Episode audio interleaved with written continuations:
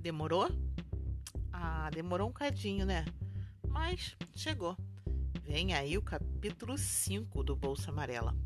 Vem, vem que lá vem a história.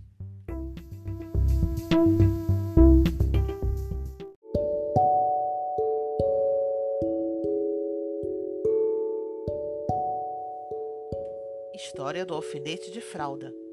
Ah, só para explicar. Ele mora no bolso bebê da bolsa amarela. Como ninguém conhece o alfinete de fralda muito bem, eu acho melhor contar a história dele antes de continuar contando a minha. Um dia eu ia passando e vi o alfinete caído na rua. Peguei, limpei bem limpadinho, desenferrujei e resolvi experimentar a pontinha dele no meu dedo. Puxa, vi que ela era muito afiada. E essa pontinha começou a riscar na minha mão, dizendo tudo que o alfinete queria dizer. Ela escreveu assim: Me guarda. Ai, já não aguento mais viver aqui jogado. Passa gente em cima de mim, chove, eu fico todo molhado. Pego cada ferrugem medonha. E cada vez que varrem a rua, eu esfrio. Pronto. Ai, vão me achar. Vão achar que eu não sirvo para mais nada.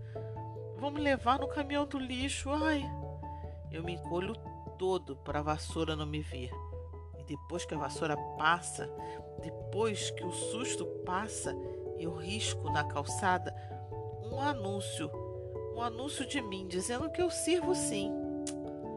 Mas não acontece nada. Me guarda. Guardo. Então guarda. E guardei. No bolso do uniforme. Ah, nessa época eu ainda não tinha bolsa amarela. E aí perguntei: O que, que você fazia antes? A pontinha foi riscando. Eu não cheguei a fazer nada. Ué, por quê? Eu saí da fábrica muito mal embrulhado. Eu vim caindo pelo caminho, me agarrando nos outros para ver se me aguentava. Acabei não me aguentando e caí aqui. E não levantou mais?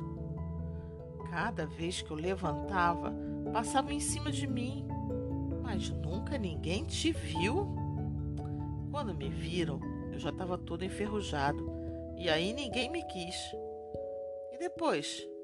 E depois? Depois nada. Não aconteceu mais nada na tua vida?